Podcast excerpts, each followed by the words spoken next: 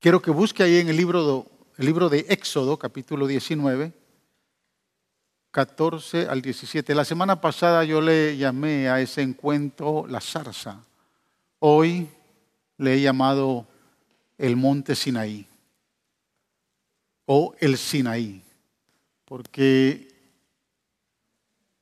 aunque en la zarza Moisés, eh, eh, aunque en el encuentro con la zarza Moisés estaba en el monte Sinaí, ahora la experiencia en el monte Sinaí es totalmente diferente. Y creemos, creemos que es un encuentro con la presencia de Dios, pero ya Moisés no está solo.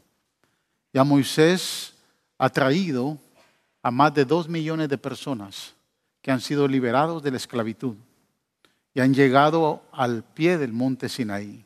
Y el relato bíblico dice en Éxodo 19, 14 al 17. En cuanto Moisés bajó del monte, consagró al pueblo.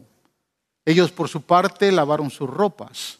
Luego Moisés les dijo, prepárense para el tercer día y absténganse de relaciones sexuales. En la madrugada del tercer día hubo truenos y relámpagos y una densa nube se posó sobre el monte. Un toque muy fuerte de trompeta puso a temblar a todos los que estaban en el campamento. Entonces Moisés sacó del campamento al pueblo para que fuera a su encuentro con Dios. Y ellos se detuvieron al pie del monte Sinaí. Amén. Padre, te damos gracias por darnos el privilegio, Señor, de estar eh, aquí en tu casa, escuchar tu palabra. Hoy, Señor, tu palabra eh, nos trae a la memoria esos gloriosos encuentros que, Señor, de tu presencia, que tuviste con tu siervo Moisés y con tu pueblo Israel pero son momentos y experiencias que hoy nosotros también podemos vivir. Por eso te pido que esta palabra produzca mucho fruto, gozo, contentamiento. Señor, que a través de tu palabra nos edifiques, nos exhortes, nos consueles. Y Señor, que hables a nuestro corazón de tu corazón. Bendice esta palabra en el corazón de cada vida. Y Señor, glorifica tu nombre. Gracias, Padre, en el nombre de Jesús, a quien damos todo honor y toda gloria. Amén. Se puede sentar, hermano.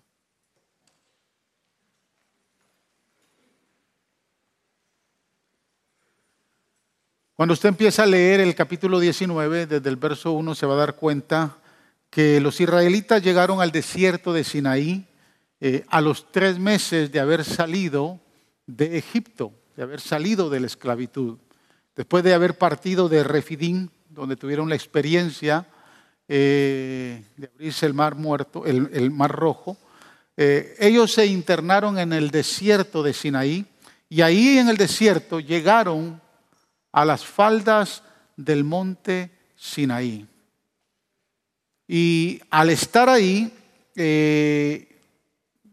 es bien interesante entender desde el principio del capítulo porque no podemos pasar por alto que este pasaje no solo habla de que Dios tenía la intención de sacar al pueblo de Israel de la esclavitud de Egipto, 400 años de esclavitud. Básicamente, eh, el pueblo de Israel vivió 430 años tomando los 30 años de la vida de José, pero en esclavitud estuvo 210 años, porque los primeros años cuando José fue gobernador de Egipto y eh, vivió 110 años, todavía la dinastía de Egipto no había cambiado, pero cuando la dinastía de Egipto cambia y los faraones son otros, entonces ah, ya no hay memoria ni recuerdos de lo que José como gobernador había hecho en Egipto. Entonces fueron 210 años básicamente de esclavitud, aunque el pueblo vivió 400 más 30 años que se cuentan por el tiempo que vivió,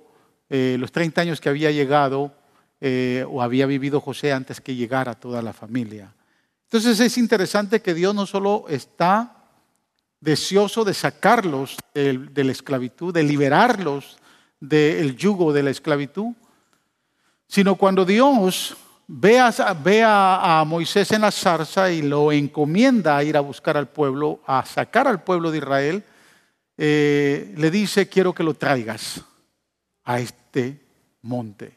quiero que me traigas al pueblo, a este lugar, porque yo quiero tener un encuentro con ellos. Porque yo quiero tener una cita con ellos. Era la encomienda. Ahora escúchame hermanos, era la cita anhelada por Dios. Era el encuentro esperado por el Señor.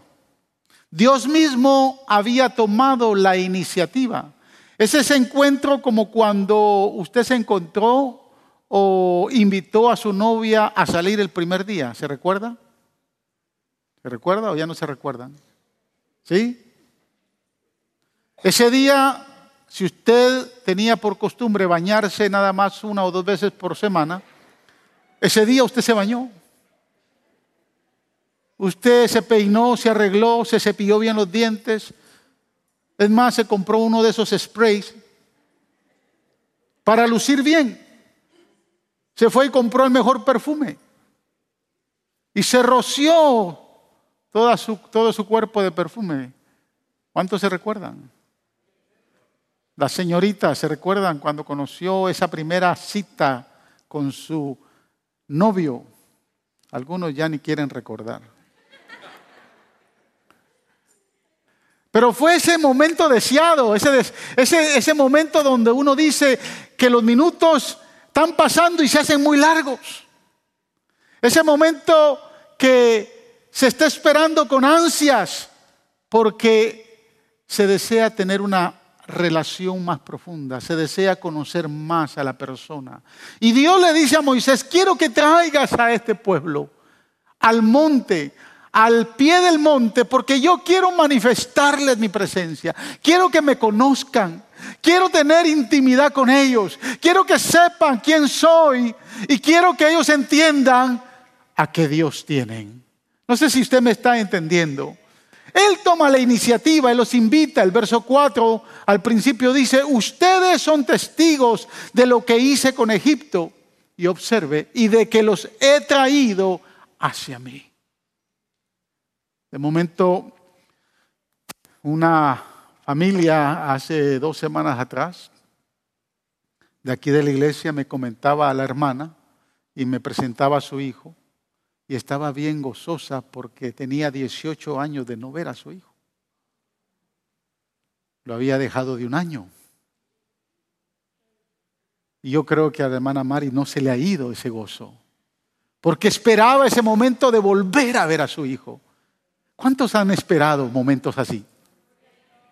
¿A cuántos se les ha hecho el gusanito acá? Porque ustedes quieren tener ese momento. Dios está así. Dios dice, los he traído a mí porque estoy ansioso, estoy anhelando ese momento. Dios quería tener relación con su pueblo. Él quería manifestar su presencia de una manera sobrenatural. Por tanto, Dios se preparó para ese momento e invitó al pueblo para que también se preparara para ese momento. Amén. Y es aquí, en este monte Sinaí, que Dios va a hablarles audiblemente. Es aquí en este monte donde Dios no solo les va a hablar, les va a entregar las leyes, el código de mandamientos, de principios, de regulaciones que los habría de regir política, moral y socialmente como una gran nación que iban a entrar a conquistar una tierra que Él les había prometido. El Sinaí significa, el nombre Sinaí significa espinoso. Y es interesante porque es una descripción muy adecuada de la ley que Dios le daría a Moisés. Una ley perfecta, una ley muy rígida, una ley gloriosa, pero como las espinas que puyan a la humanidad, así iba a ser esta ley y así iba a ser el monte, porque el hombre fue incapaz de poder cumplir a totalidad la ley, la ley de Dios. El monte Sinaí también se le conoce como el monte Oreb. En realidad la cordillera del monte Sinaí, donde está el monte Sinaí, es la cordillera de Oreb. Esa cordillera que abraza muchos picos pero siendo el Sinaí no el, no el monte más alto, es muy reconocido porque de toda la cordillera es el segundo pico o el segundo monte más alto. Y la cordillera de, de, de Oreb significa matar o destruir. Porque eso es lo que hace la ley de Dios. Eso es lo que hacen los mandamientos de Dios. Destruye nuestro concepto de nuestra propia bondad, de nuestra propia identidad, para darnos cuenta que somos pecadores y que estamos en necesidad desesperada de un Salvador. Y esa es la experiencia que Dios quiere que, tiene, que tenga el pueblo de Israel. La manifestación de la presencia en ese lugar, hermanos, fue gloriosa, fue espectacular, fue poderosa. El verso 9 dice que Dios se presentó en medio de una densa nube. Puso una nube como una cortina para que el pueblo de momento pudiera resistir eh, la manifestación de la presencia de Dios, para que el pueblo pudiera oír, dice el verso 9, pudiera oír hablar a Dios con Moisés y no solo los pudiera oír hablar, sino que el pueblo pudiera tener confianza con Moisés. El verso 16 dice que hubo truenos, hubo relámpagos, un toque muy fuerte de trompeta se escuchó y dice que puso a temblar a todos. Y dice que el monte estaba cubierto de humo porque el Señor había descendido sobre ese monte y había descendido en medio de fuego. ¿Se puede imaginar, hermanos? ¿Se puede imaginar el haber tenido la oportunidad de haber estado ahí? Se puede imaginar haber tenido ese privilegio de haber contemplado esa presencia gloriosa de Dios, ese momento único en la historia de la humanidad, esa manifestación gloriosa que no, no, no se le volvió a manifestar a nadie como al grupo de israelitas, de judíos que habían salido de la esclavitud y que habían llegado ahí. Es interesante ese lugar. Hace dos años estuvimos ahí. Eh, habíamos subido el monte de, madrugada y no pudimos contemplar el valle que está al pie del monte. En nuestro regreso, eh, muchos no lograron subir hasta la cima. Se habían quedado unos 750 metros antes y no pudieron subir hasta arriba. Entonces fueron regresándose poco a poco. Cuando nosotros regresamos al lugar donde, donde se quedaron los que no pudieron subir hasta la cima, realmente ya no habían muchos. Algunos decidieron tener la osadía de bajar en camello y realmente creo que pasaron la experiencia más amarga de su vida. Eh, pero yo venía con Shari, la esposa de la esposa de, el, coordinador de, los viajes que hacemos, y venía con Sophie y venía con, eh, con Ariani. Y entonces nos encontramos a un beduino y, él nos dijo, eh, pueden tomar ese extravío y van a llegar más rápido, porque es un extravío eh, que mucha gente no pasa por ahí, pero van a llegar más rápido. Eh, el punto era que al bajar al pie del monte, hoy existe un monasterio. Y, déjeme decirle, ¿no? cuando llegamos a empezar a contemplar el valle, miramos a lo lejos el monasterio, yo le dije a las muchachas y a Shari, adelántense, yo me voy a quedar acá. Cuando usted va a esos lugares históricos, bíblicos, y usted conoce de Biblia, usted tiene que detenerse. Usted tiene que hacer una pausa, porque usted sabe que algo pasó ahí muchos años atrás y busqué una piedra y me senté. Vi el valle. Y en, mi, en el teatro de mi, de mi imaginación empecé a pensar cómo dos millones de personas o más pudieron reunirse ahí. Y pude observar al monte, al pico del Sinaí, y decir, Señor, 2500 años atrás hubo una manifestación gloriosa de tu presencia acá.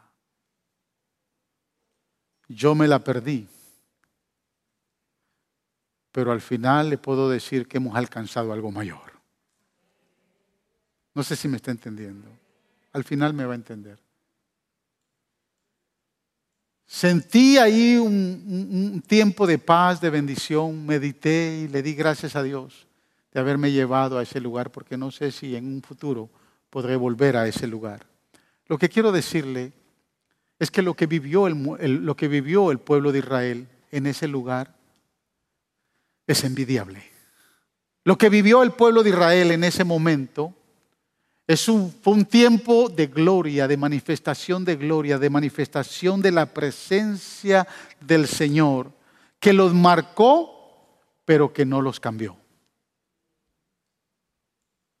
Porque usted puede experimentar la presencia de Dios, le puede impactar en el momento, puede producir algo en su vida, pero no puede de momento transformar su vida si usted no le da la oportunidad a la presencia para que transforme su vida.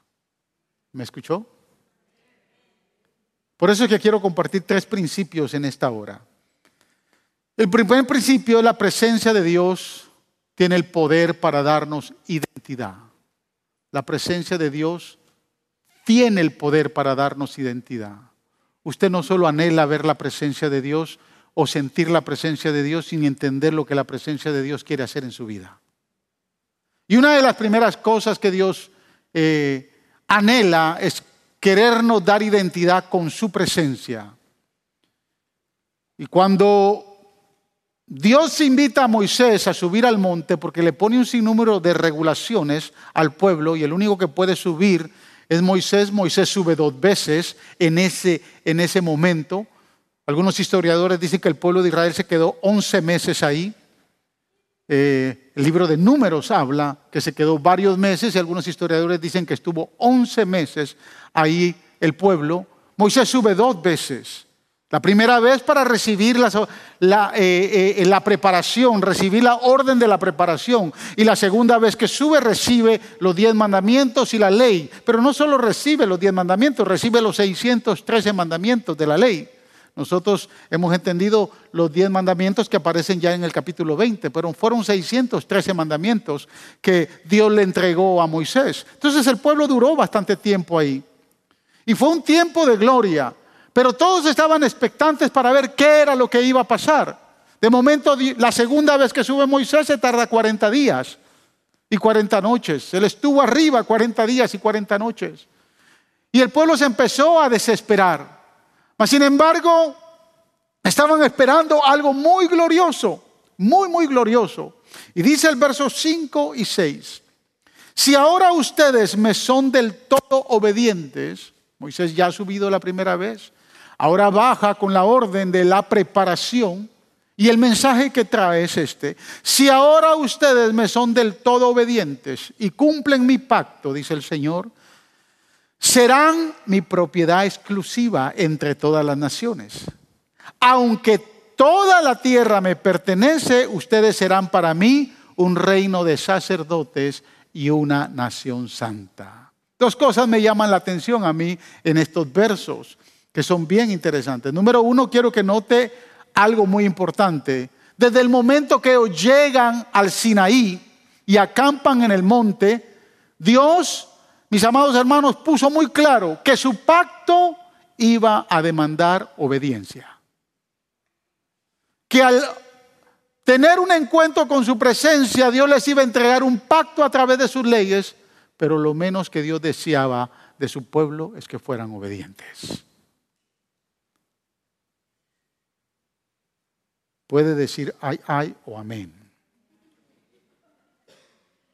Él fue muy claro. Si ahora ustedes me son del todo obedientes y cumplen mi pacto, entonces escuche, serán mi propiedad exclusiva entre todas las naciones. Wow. Número dos, el verso 5 dice, aunque toda la tierra me pertenece, ustedes serán para mí un reino de sacerdotes y una nación santa. ¿Sabe que yo veo aquí, hermanos? La exclusividad que disfrutó el pueblo de Israel ante los ojos del Todopoderoso. Dios es exclusivo cuando se trata de hablar de su pueblo. Hubo una exclusividad. Yo quiero que note, dice, aunque toda la tierra me pertenece, ustedes serán mi serán para mí un reino de sacerdotes y una nación santa. Es como que yo le diga a usted, hermanos, aunque yo los pastoreo a todos ustedes, y aunque yo los amo a todos ustedes, ella es mi especial tesoro. A ella la cuido. A ella la tesoro más. Ella está en mi corazón. ¿Usted está entendiendo? ¿Quién es usted para Dios?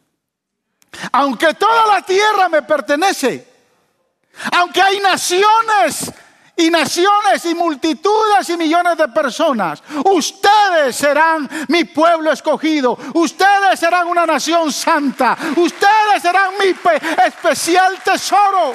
A ustedes yo los llevo en mi corazón. Por eso es que deseo que me obedezcan y cumplan mi pacto. Señor escogió a la nación de Israel entre todas las naciones de la tierra para que fueran un reino de sacerdotes su especial tesoro, una nación santa para él. De modo que por medio de esta nación, todas las naciones de la tierra conocieran la salvación que Dios quería ofrecerle a todos. Tenían que guardar estrictamente todas las leyes y todos los reglamentos que Él estaba a punto de darles para demostrar que ellos eran su especial tesoro. Ser especial tesoro, hermanos, no significa nada más lucir el tesoro que somos para Dios. ¿Sí me entiende? Ser especial tesoro significa que como somos especial tesoro para Dios, entonces brillamos para Él. Si vamos a hacer oro para Dios, si somos el oro de Dios, tenemos que brillar como oro.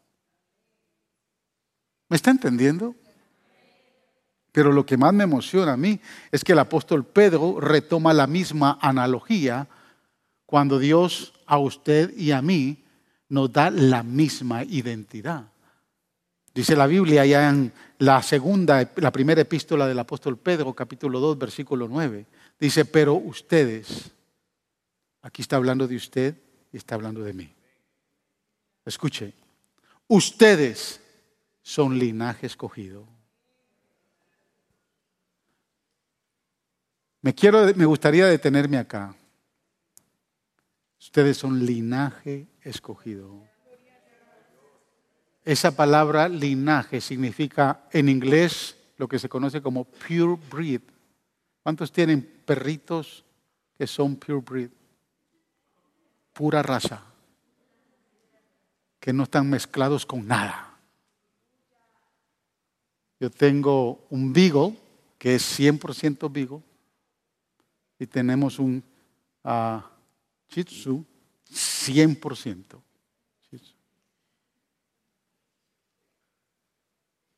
Pero hay que pagar el precio por tener perros de pura raza. No son cualquier, no son, no son perros callejeros. En Guatemala se les llaman banqueteros. Andan de banqueta en banqueta. son de pura raza. Dígale al que está a su lado, Codelo, dígale, eres de pura raza.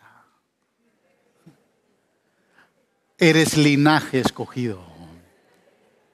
No eres cualquier cosa. Eres real sacerdocio, nación santa, Pedro dice, pueblo que le pertenece a Dios y no le pertenece a nadie más. Somos propiedad única, somos propiedad exclusiva del Todopoderoso. Y añade Pedro y dice, para que proclamen las obras maravillosas de aquel que los llamó de las tinieblas a su luz admirable. Ustedes que ni siquiera eran pueblo antes, pero ahora son pueblo de Dios. Antes no habían recibido misericordia, pero ya ahora han recibido misericordia. Oh, gloria a Dios. Gloria a Dios por lo que hoy somos ante su presencia. La, identidad de la presencia de Dios en nuestras vidas, hermanos, de ser linaje escogido, de ser real sacerdocio y nación santa, tiene un solo objetivo. El objetivo de proclamar las virtudes de aquel que nos llamó, de la vida pésima, de las tinieblas, de la oscuridad, del pecado, de las adicciones, de la brujería, de las borracheras, de, la drogadicción, de la prostitución, de todo lo que se llama pecado, de, de, toda la esclavitud donde el diablo nos tenía atados. Ahora dice el Señor, ustedes son mi linaje escogido porque quiero que proclamen lo que yo he hecho en ustedes. Yo quiero que proclamen porque son mi tesoro escogido y puedan decirle al mundo, aleluya, que hay un Dios que tiene el poder para transformar, para sanar, para liberar, para salvar. Gloria al Señor. Pero escucha hermanos, el pueblo judío, el pueblo de Israel, cometió el mismo error que muchas veces nosotros cometemos con tanta frecuencia. Es decir, el pueblo de Israel se volvió muy egoísta a tal grado que si una persona judía rozaba con un gentil, quemaba hasta su ropa. Se la creyeron tanto. Siendo el linaje escogido, siendo la nación santa, si se mezclaban o tocaban o se relacionaban con un gentil, y el gentil los abrazaba, tenían que quitarse la ropa y, la, la tenían que quemar porque ellos eran demasiado especial.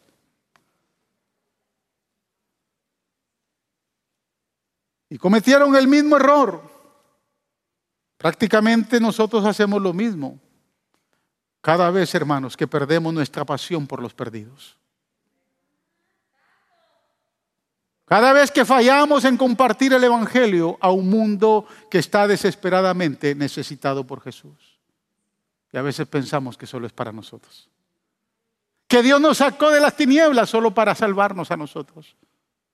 Y que el resto de la humanidad, mira cómo se las arregla. Usted y yo nos fuimos sacados de la oscuridad para decirle a un mundo que todavía está en oscuridad que hay un Jesús que salva, que hay un Señor que puede transformar también sus vidas. Por eso es que cuando nosotros vemos a Jesús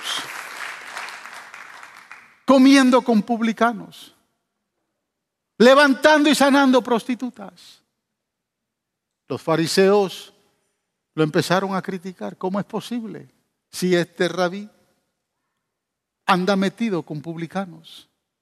¿Sabe, hermanos, que hay gente que se cree muy santa, tan santa, que si alguien los ve va a dañar su santidad? Aquí en Faro de Luz no hay ni uno.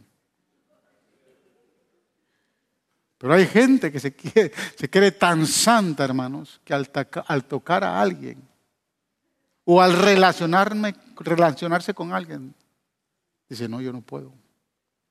Yo no me puedo relacionar con el mundo. Yo no puedo estar ahí en ese lugar. ¿Quién sabe si en ese lugar usted como especial tesoro brilla para darle luz a los demás? Aleluya. Para eso Él nos salvó. Para eso Él nos libertó. Número dos, habla del tercer día. La presencia de Dios se iba a manifestar al tercer día. Versos 10 y 11, observe. Y el Señor le dijo, ve y consagra al pueblo hoy y mañana. Diles que laven sus ropas y que se preparen para el tercer día, porque en ese mismo día yo descenderé sobre el monte Sinaí a la vista de todo el pueblo. Hubo un tercer día. El pueblo debía prepararse espiritual y físicamente para el encuentro con Dios. Ya llevaban meses ahí. Cuando baja Moisés, les dice, al tercer día, Dios va a manifestar su presencia. Pero tenían que prestarle atención. Le dice, muchachos, hay que bañarse. Hay que lavarse la ropa. Hay que prepararse. ¿Cómo se le va a decir a un pueblo que se tiene que bañar cuando ni siquiera tiene agua para, para beber, mucho menos para bañarse? O sea, no están en un hotel, no están en un resort de cinco estrellas, donde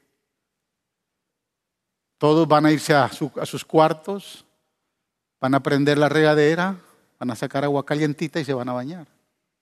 Porque al tercer día viene el Señor. Yo no le estoy hablando de ni de 10, ni de 20, ni de, ni de 100, ni de 1000, ni de 10 mil, ni de 100 mil. Yo le estoy hablando de más de 2 millones de personas. El Señor dice, los quiero a todos, que laven sus ropas y que se bañen. Interesante, ¿no? ¿Qué demanda?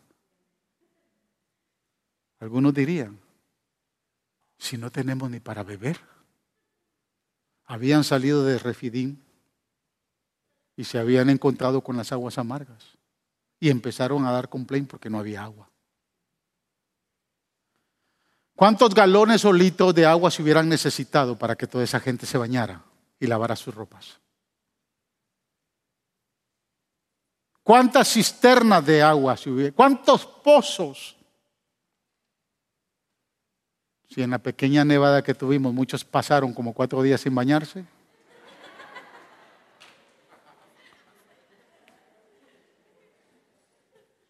Ni siquiera wipes usaron. ¿La vivió usted estos días de helada? No hay agua, ni para beber. Yo estoy seguro que si usted empezara a contar las historias de esos cuatro o cinco días que vivió sin agua, vamos a, vamos a pasar un buen tiempo riéndonos usted y yo. ¿Qué hizo, hermano, para bañarse? ¿A quién le fue a robar agua? ¿Qué le estoy diciendo? Que hay que hacer un esfuerzo para presentarse ante aquel que quiere encontrarse con nosotros todos los días de nuestra vida. Requiere de sacrificio, requiere de esfuerzo. El lavar las ropas y el bañarse para nosotros hoy no significaría mayor cosa, pero ¿qué significaría para usted hoy? ¿Qué sacrificio tan grande hoy usted tiene que hacer cada vez que Dios lo llama a su presencia? o se presenta como, como Juan por su casa.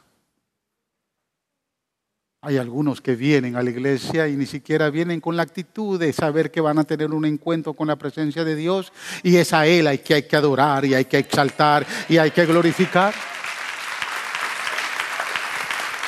Algunos vienen ya por costumbre, otros tal vez ya los han robotizado y les han dicho el domingo hay que ir. ¿Qué preparación hay en su corazón cada mañana o cada vez que usted viene al templo y dice, me voy a ir a encontrar con la presencia de Dios? ¿Cómo usted prepara? ¿Qué es lo que usted tiene que dejar de estar haciendo? ¿Qué es lo que usted tiene que disciplinar en su vida para lograrlo? ¿Qué esfuerzo tiene que hacer? Al pueblo de Israel le significó lavar sus ropas, yo me, hubiera puesto a pensar, ¿dónde encontramos agua? Moisés, está loco el Señor con esa demanda que nos está poniendo. ¿Dónde encontramos agua? No hay río. Pero el santo de Israel debía recibir el respeto que le correspondía. Tenían que lavar sus ropas. Escúcheme, hermanos. La demanda de hoy puede ser que no sea tan tangible y tan drástica, pero yo sé que el Señor ha venido demandando en cada uno de nosotros lo que Él necesita que nosotros hagamos para presentarnos en su presencia. Las demandas de Dios para manifestar su presencia no fueron fáciles. Ser obedientes al pacto con el Señor y bañarse y lavarse las ropas. Sinónimo de integridad. Venía un tercer día, al tercer día. Siempre hay un tercer día. Donde usted va a ver la presencia de Dios manifestada y va a ver su respuesta, va a ver su milagro. Va a ver lo que usted ha estado esperando por mucho tiempo. Hay un tercer día. Es más, dígale al que está a su lado, hay un tercer día para ti. Yo no sé si usted me está entendiendo. Ha habido un tercer día. Al tercer día Abraham reconoció el lugar de sacrificio para Isaac. Génesis capítulo 22, 4 y 5 dice, al tercer día Abraham alzó los ojos a lo lejos y vio el lugar. Entonces le dijo a sus criados, quédense aquí con el, con el asno, el muchacho y yo seguiremos adelante para adorar a Dios y luego regresaremos juntos. Al tercer día encontró a esa oveja en vez de sacrificar a su hijo y Dios liberó a Isaac. Al tercer día José liberó a sus hermanos de la cárcel cuando habían llegado. Éxodo 42, 18 dice, al tercer día le dijo, yo soy un hombre temeroso de Dios.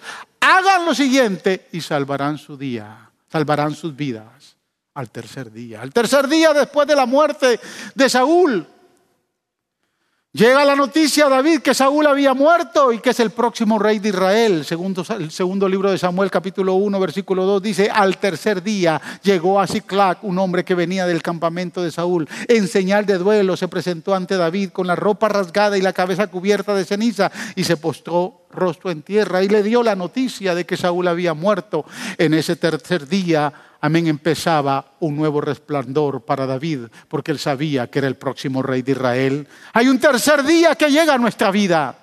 Al tercer día la reina Esther, después de haber terminado su ayuno, se presentó ante el rey Asuero y consiguió la liberación del pueblo de Israel. Dice Esther capítulo 5, versículo 1. Al tercer día Esther se puso sus vestiduras reales y fue, y fue a pararse en el patio interior del palacio frente a la sala del rey. El rey estaba sentado ahí en su trono real frente a la puerta de entrada cuando vio a la reina Esther de pie en el patio se mostró complacido con ella y le extendió el cetro de oro que tenía en la mano. Entonces Esther se acercó y le, y le tocó la punta del cetro. Yo quiero decirle a aquellos que no conocen la historia que eso representaba o la vida o la muerte de esta mujer.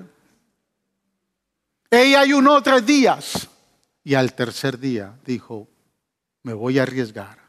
Pero al tercer día Dios le dio la vida. Dios la libertó a ella y se levantó el edicto para que todo el pueblo de Israel no fuera muerto. Al tercer día nuestro glorioso Señor Jesús se levantó de entre los muertos. Hay un tercer día.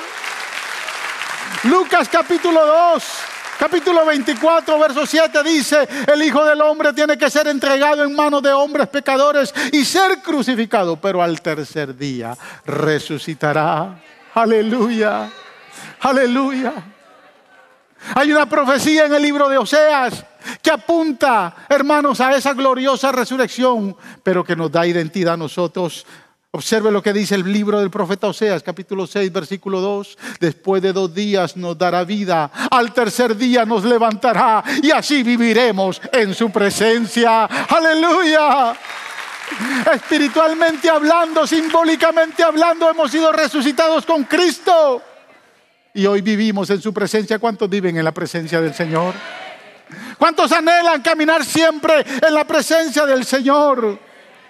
No sé cuál es la circunstancia que usted esté viviendo en esta ocasión, pero quiero decirle que hay un tercer día. Aleluya. Hay un tercer día para su sanidad. Hay un tercer día para su liberación. Hay un tercer día para la solución de su problema. Hay un tercer día para cualquier cosa que usted esté pasando hoy.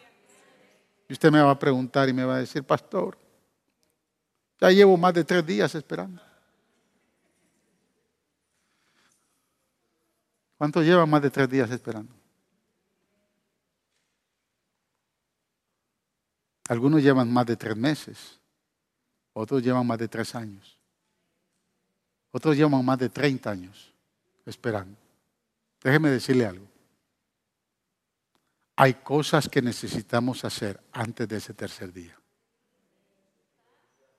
Hay cosas que demandó Dios de parte del pueblo de Israel para manifestar su presencia en ese tercer día. Hay gente que empieza a orar y entiende la demanda de Dios. Y one, two, three, responde y la respuesta está ahí. Pero hay creyentes que están en una situación adversa y Dios ya ha puesto demandas y son un poquito más lentos. No son one, two, three. El problema es que se preguntan, ¿por qué a este tan rápido el Señor le respondió y a mí no? Es que tal vez la demanda del tercer día usted la ha detenido. Y algunos de momento entran, en vez de tres días, entran en tres años. Y en vez de ser tal vez tres días, son, esperan dos, cuatro y seis años. Otros esperan tres, nueve y doce años. Otros esperan cuatro, ocho y doce. Otros esperan cinco, quince. Cinco, diez y quince. Otros esperan diez, veinte y treinta años. ¿Me está entendiendo? No depende de Dios manifestar su presencia, depende de lo que el pueblo tenga que hacer. Dios le dijo, yo al tercer día, Dios le dijo al pueblo de Israel, al tercer día voy a manifestar mi presencia, al tercer día voy a derramar de mi poder, al tercer día ustedes van a ver mi gloria, al tercer día voy a hablar con Moisés, al tercer día quiero que tengan la seguridad que Él es mi líder y que todo lo que Él diga ustedes lo van a hacer y yo voy a ser su pueblo porque ustedes son, yo voy a ser su Dios porque ustedes son mi pueblo, linaje escogido, real sacerdocio, nación santa, son mi tesoro. Pero hay algo que tienen que hacer, tienen que obedecer mi pacto. Tienen que lavar sus ropas, tienen que bañarse, se tienen que santificar. Imagínense si el pueblo de Israel dice, bueno, hay que hacerlo, pero no hay agua. No hay agua, Moisés. Cuando llueva, entonces lo vamos a hacer. Nunca ven el tercer día. Hay muchos que no han visto el tercer día porque todavía están esperando que la lluvia caiga cuando ya Dios les ha dado todo para tener agua. ¿Sí me está entendiendo? Hay cosas que necesitamos hacer antes del tercer día.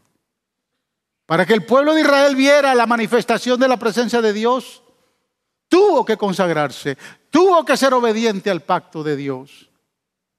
Y hoy Dios va a demandar eso de nosotros. Número tres, ya estoy terminando. Tercer principio la prueba. Y aquí es donde yo quiero que usted expanda su entendimiento y que usted a la luz de la palabra vea lo, que, lo poderoso que es Dios hoy en su vida. Quiero ir al contexto primero de Éxodo, porque el Antiguo Testamento es el cumplimiento, es, es, es el evento profético anunciado para que en el Nuevo Testamento haya cumplimiento. ¿Sí? ¿Me explico? No hay nada que en el Nuevo Testamento usted pueda encontrar que no exista en el Antiguo Testamento. Observe versos 12 y 13 del capítulo 19 de Éxodo. Por un pon, Dios le está diciendo a Moisés, pon un cerco alrededor del monte para que el pueblo no pase. Diles que no suban al monte y que ni siquiera pongan un pie en él, pues cualquiera que lo toque será condenado a muerte. Sea hombre o animal, no quedará con vida. Quien se atreva a tocarlo morirá a pedradas o a flechazos. Solo podrá subir al monte cuando se oiga el toque largo de la trompeta. Aquí Dios establece límites. Escuche, Dios no le está diciendo al monte nunca van a subir, perdón, al pueblo nunca van a subir. No es lo que Dios está diciendo. Dios quiere probarlos. Hoy, dice Moisés, nadie cuando vean la presencia caer, cuando vean la gloriosa presencia manifestarse, quédense quietos. Si tienen al chucho al lado, amárrenlo para que no corra y toque el monte, porque ni siquiera los perros, los animales pueden tocarlo porque van a morir. Nadie puede aligerarse, nadie puede avanzar. Tienen que esperar la orden. Solo podrán subir al monte cuando se oiga el toque largo de la trompeta. Wow hay una trompeta que se va a sonar. hay una trompeta. que se iba a escuchar, para entonces abrazar el monte. Ahora, por tres ocasiones Dios le da la misma instrucción a Moisés. Usted lee el capítulo 19 y se va, a dar cuenta que en tres ocasiones Dios se encarga de decirle a Moisés, dile al pueblo que no puede tocar el monte, dile al pueblo que no se puede acercar, tienen que esperar el sonido de la trompeta. Si quieren ver y escuchar la manifestación gloriosa de mi presencia, no pueden tocar el monte. Cuando usted lee el capítulo 20, que Dios da los mandamientos, y sigue leyendo más, más adelante el capítulo 20, se va a dar cuenta que cuando la presencia de Dios se manifestó, nadie se movió. Pero cuando el toque de la trompeta se dio, nadie avanzó. Tuvieron miedo. Le tuvieron miedo a la presencia. Querían salir huyendo de la presencia y le dijeron a Moisés, hagamos algo, Moisés. Cada vez que vuelva a suceder todo lo que hemos visto hoy, no nos llames. Habla tú con Él. La intención de Dios no era que esta fuera la única vez que iban a ver su presencia.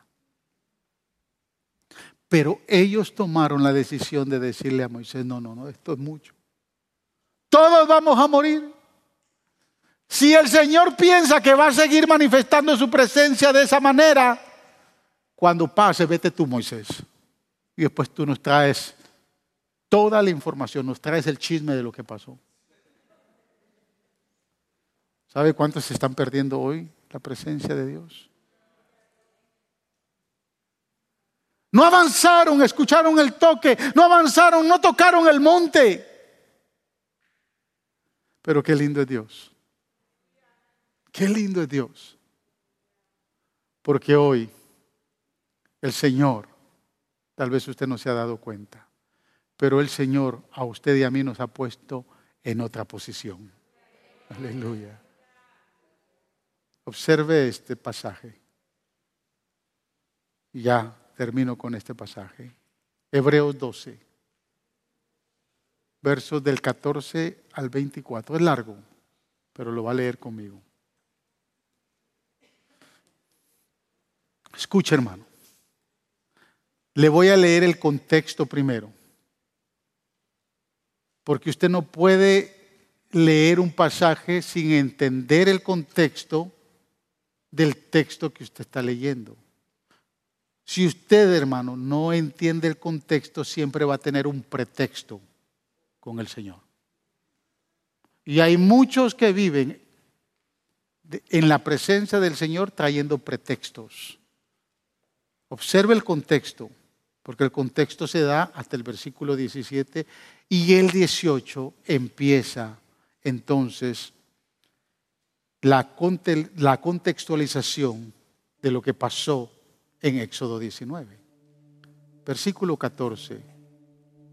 Busquen la paz con todos y la santidad, sin la cual nadie verá al Señor. ¿Qué necesitamos para ver al Señor? Andar en paz con todos y andar en santidad.